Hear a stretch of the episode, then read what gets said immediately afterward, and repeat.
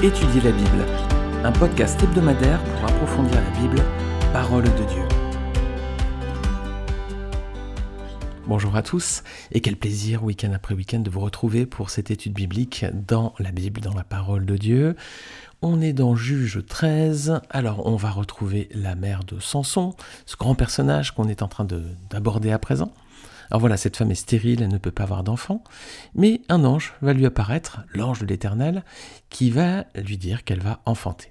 Alors cet ange va lui donner des consignes afin que l'enfant soit consacré à Dieu dès le ventre de sa mère.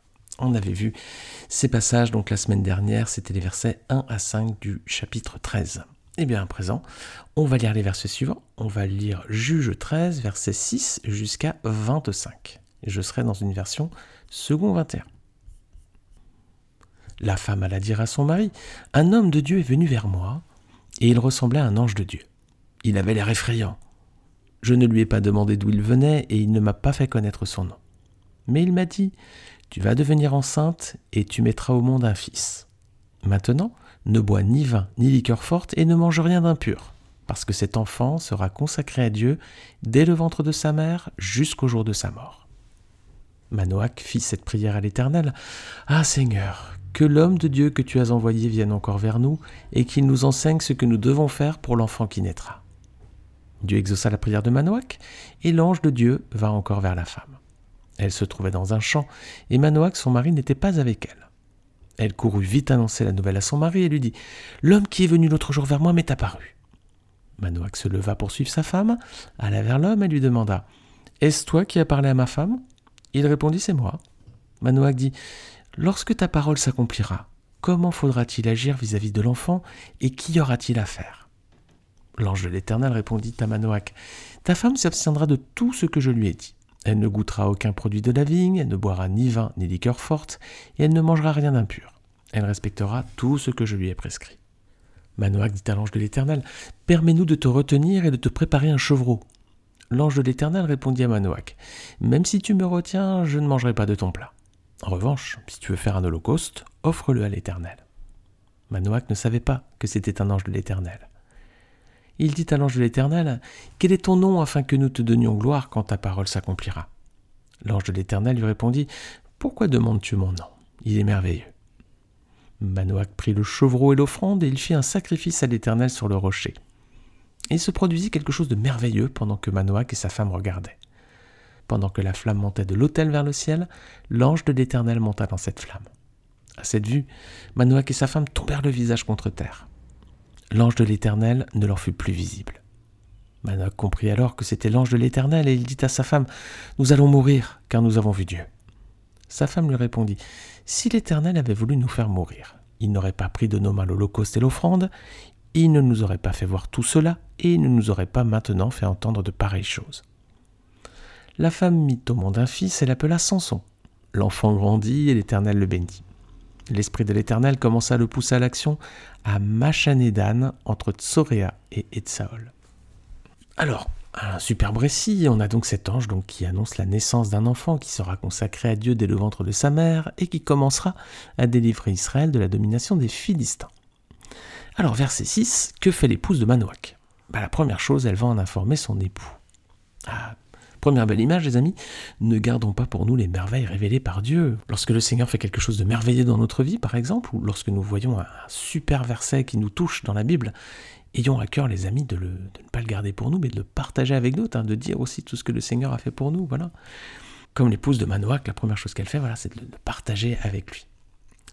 Alors, versets 6 et 7, que dit-elle à son époux, justement? Ben voilà, lui dit, il y a un homme de Dieu qui est venu vers moi, il ressemblait à un ange de Dieu, alors ça nous serait difficile, hein, à nous, de savoir à quoi ressemble un ange de Dieu. Hein, on n'en a jamais vu, mais voilà. Ce qu'elle dit, c'est que voilà, il avait l'air effrayant. Elle a compris que c'était pas n'importe quel personnage. Hein. Alors elle lui dit bien, je, ne lui ai pas posé de questions, il ne m'a pas non plus dit euh, qui il était. Mais elle lui redit ce que l'ange lui a révélé. Donc elle va avoir un fils, elle doit se préserver de l'alcool, de toute nourriture impure, et donc l'enfant qui va naître doit être consacré à Dieu durant toute sa vie. Imaginez, les amis, la responsabilité pour ses parents. Vous vous rendez compte? Et quelle responsabilité aussi pour nous, hein, si vous avez été parents, les amis, quelle responsabilité, hein, lorsqu'on sait qu'on va être papa, maman. Oh, là là, souvent c'est euh, un poids hein, qui tombe sur nos épaules. Alors on va regarder l'attitude du père de Samson. Son attitude elle est vraiment remarquable, verset 8. Manoach fit cette prière à l'Éternel. Ah Seigneur, que l'homme de Dieu que tu as envoyé vienne encore vers nous et qui nous enseigne ce que nous devons faire pour l'enfant qui naîtra. Alors son attitude, c'est laquelle? Est-ce qu'il doute déjà? Non, hein, il croit bien tout ce que son épouse lui a dit. Et il prie Dieu pour lui demander des conseils afin de savoir ce qu'ils devront faire pour cet enfant qui va naître. Alors voilà, les amis, un merveilleux exemple à suivre pour les parents ou les futurs parents. Vous êtes peut-être déjà parents ou vous allez être parents. Quand les enfants naissent, on est souvent craintif hein, ou même parfois paniqué hein, pour certains. Comment élever un enfant, les amis? Comment l'éduquer? Il n'y a pas d'école pour ça. Hein. A pas on n'a pas appris ça. Ça semble souvent une mission impossible. Euh, on va avoir la lourde tâche de prendre soin d'un être vivant, d'un nouveau-né, d'un petit garçon, d'une petite fille. Waouh Souvent, c'est vrai que c'est un peu euh, lourd à porter, on pourrait dire, comme épreuve. Alors le père de Samson montre la bonne attitude des amis. Qu'est-ce qu'il fait? Il prie le Seigneur, il prie à Dieu. Déjà, première chose essentielle, hein, quand on sait qu'on va être parent, première chose, prions le Seigneur pour dire, Seigneur, comment je dois faire? Dis-moi comment agir. Deuxième bonne attitude, il implique son épouse. Regardez bien ce qu'il dit, il dit nous et il dit pas je. Hein. Seigneur, que l'homme de Dieu que tu as envoyé vienne encore vers nous et qu'il nous enseigne ce que nous devons faire pour l'enfant qui naîtra. Donc il aurait pu, en tant que chef de foyer, dire qu'est-ce que je dois faire, voilà, comme chef de famille? Non, il, implique bien son épouse. Et il demande à l'ange donc quelle voie ils doivent suivre pour l'enseignement de cet enfant. Voilà une très belle attitude à suivre, mes amis. Lorsqu'on sait qu'on va être parent, lorsqu'on est parent, première chose à faire, prions le Seigneur, prions Dieu. Et puis même s'il n'y a pas d'école pour apprendre à devenir parent, nous avons, les amis, la parole de Dieu. Et dans la Bible, il y a tout ce qu'il faut pour savoir comment élever des enfants. Hein, le Seigneur ne nous a pas laissé un manuel d'instruction comme la Bible sans avoir mis toutes les paroles nécessaires ce rôle essentiel qu'il nous confie, prendre soin des enfants qui arrivent dans notre foyer. Alors, le père de Samson, très belle attitude, il a prié Dieu, et verset 9, qu'est-ce qui se passe? Est-ce que le Seigneur répond? Oui, bien sûr, Dieu va répondre favorablement à cette prière. L'ange de Dieu va bien apparaître de nouveau à la mère de Samson. Le Seigneur, les amis, aime répondre aux prières de ses enfants. Hein.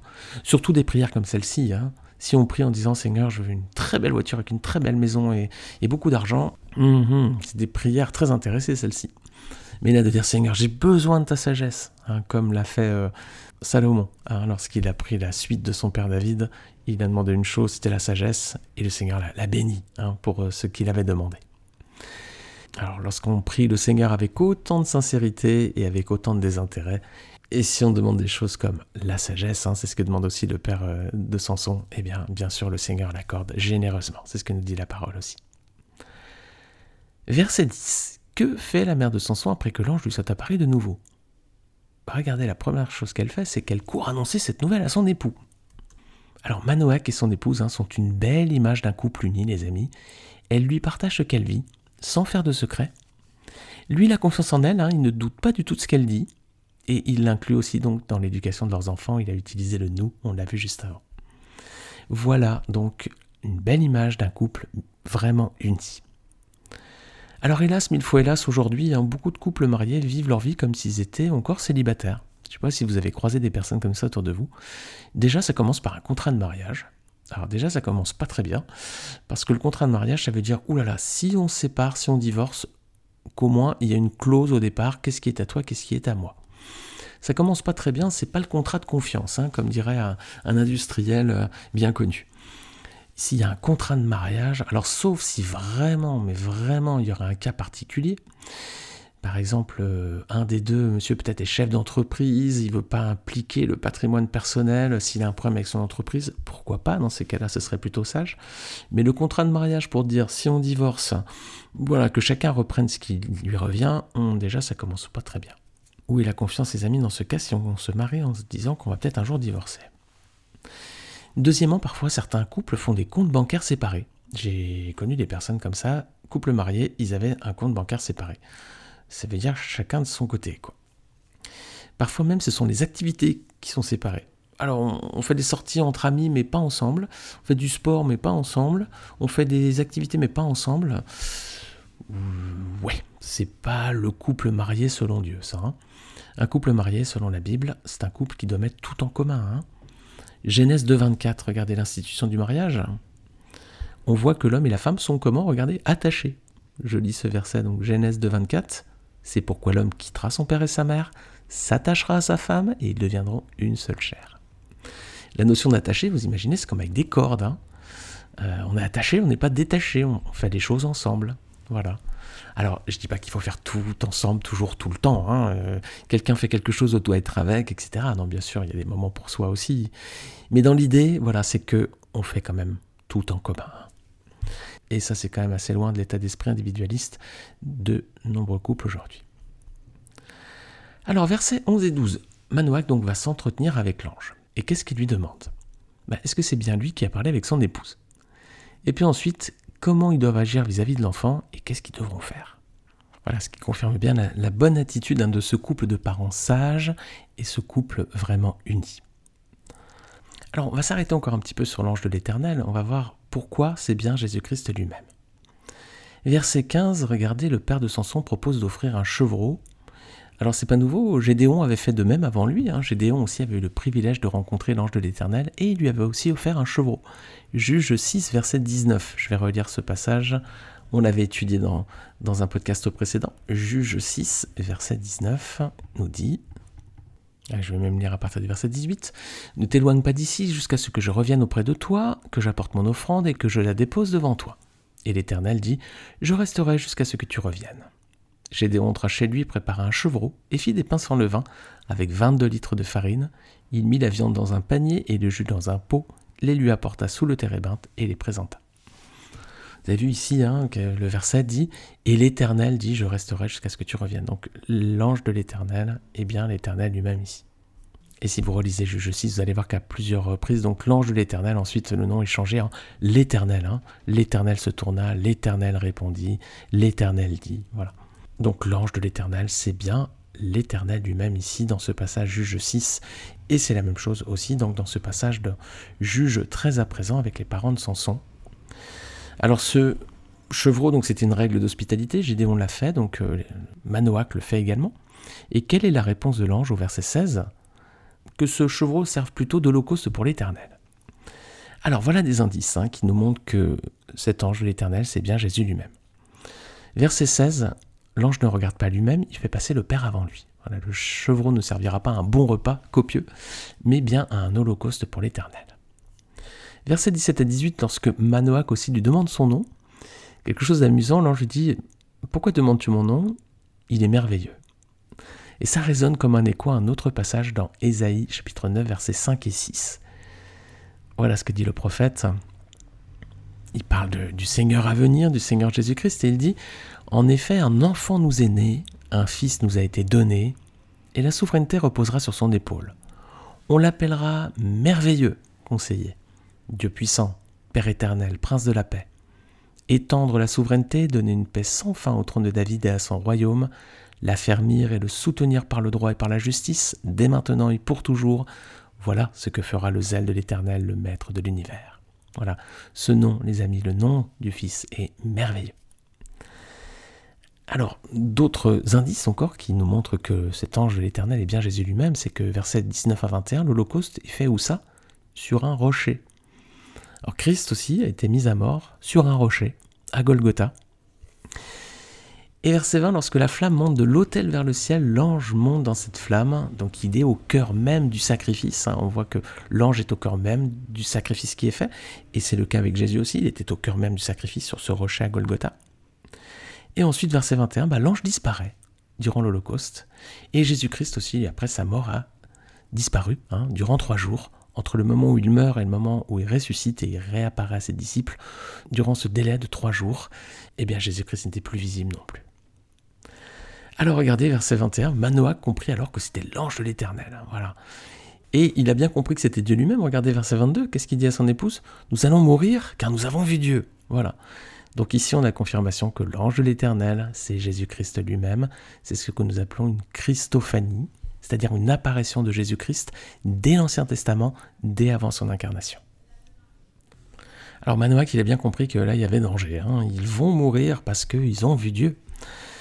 Que lui répond son épouse, verset 23 Bah, elle lui dit non, au contraire, il n'y a aucune raison qu'on meure parce que si Dieu nous a montré tous ces signes, c'est pas pour rien. Qu'est-ce que vous pensez de sa réaction à elle? Elle est plus perspicace que son époux. Hein.